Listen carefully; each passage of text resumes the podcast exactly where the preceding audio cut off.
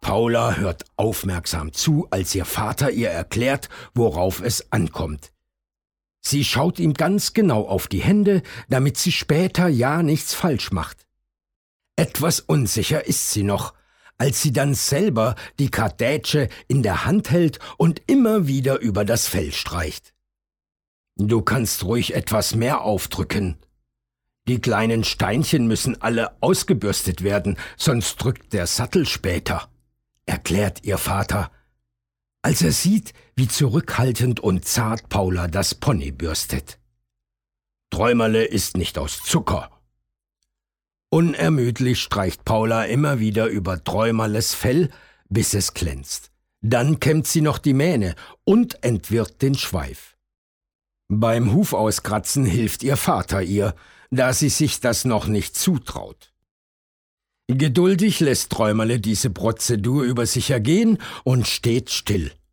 Auch als Paulas Vater den Sattel auflegt, macht das Pony keine Zicken. Als er aber den Gurt festziehen will, wiehert Träumerle laut und schlägt nach hinten aus. Oh weh, ich glaub, ich habe ihn zu sehr am Bauch gekitzelt. Stöhnt Paulas Vater und beruhigt das Tier mit sanften Worten. Versuchen wir es noch einmal. Dieses Mal hält Träumerle still. Der Sattel sitzt fest und Paulas Vater hilft seiner Tochter auf das Pony. Er setzt ihr die Reitkappe auf, stellt die Steigbügel auf, die richtige Länge ein und schon geht es los. Zuerst rutscht Paula noch unsicher im Sattel hin und her, aber nachdem ihre Mutter ihr gezeigt hat, wie sie sich auch mit den Oberschenkeln an Träumerle festhalten kann, wird sie sicherer. Vier Runden hat Paulas Vater sie schon über die Koppel geführt, als sie bettelt, alleine reiten zu dürfen. Fragend blickt ihr Vater zu ihrer Mutter. Als diese nickt, reicht er Paula die Zügel und tritt ein paar Schritte zurück. So, Paula, versuch dein Glück. Paula schnalzt mit der Zunge und drückt ihre Hacken gegen Träumerles Bauch, ganz so, wie sie es auf Lotte gelernt hatte. Doch Träumerle rührt sich nicht von der Stelle. Gelangweilt zupft er ein paar Grashalme und kümmert sich nicht weiter um das Mädchen auf seinem Rücken. Etwas verzweifelt schaut Paula ihren Vater an. Du musst die Zügel etwas kürzer nehmen, rät er und lächelt Paula aufmunternd zu. Du schaffst das schon. Paula hält nun die Zügel fester in den Händen, schnalzt erneut und drückt die Oberschenkel fest an Träumerles Bauch.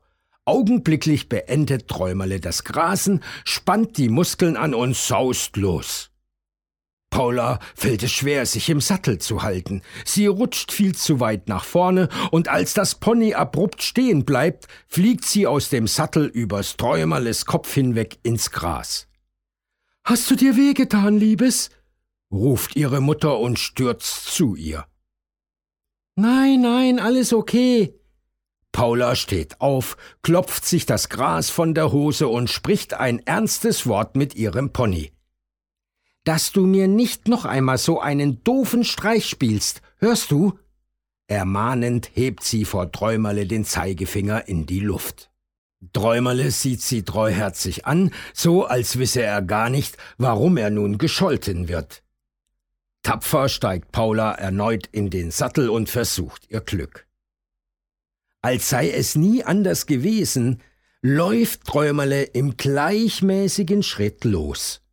Paula fühlt sich wie im Himmel, als sie die ersten Runden ganz alleine gemeistert hat. Stolz dreht sie eine Runde nach der anderen. Die letzte Runde traut sie sich sogar im leichten Trab zu. Ohne weitere Zicken tut Träumerle ihr den Gefallen und scheint sogar selber Spaß zu haben. Als sie später aus dem Sattel steigt und Träumerle ans Gatter führt, klatschen ihre Eltern begeistert Beifall und loben sowohl Pferd als auch Reiter. Paula zieht die Reitkappe theatralisch vom Kopf und verneigt sich vor ihrem Publikum.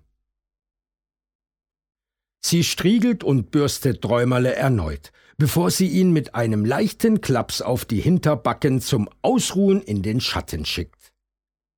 Bevor er jedoch loszottelt, reicht Paula ihm drei besonders saftige Mohrrüben zum Dank und hofft auf viele schöne Reitstunden.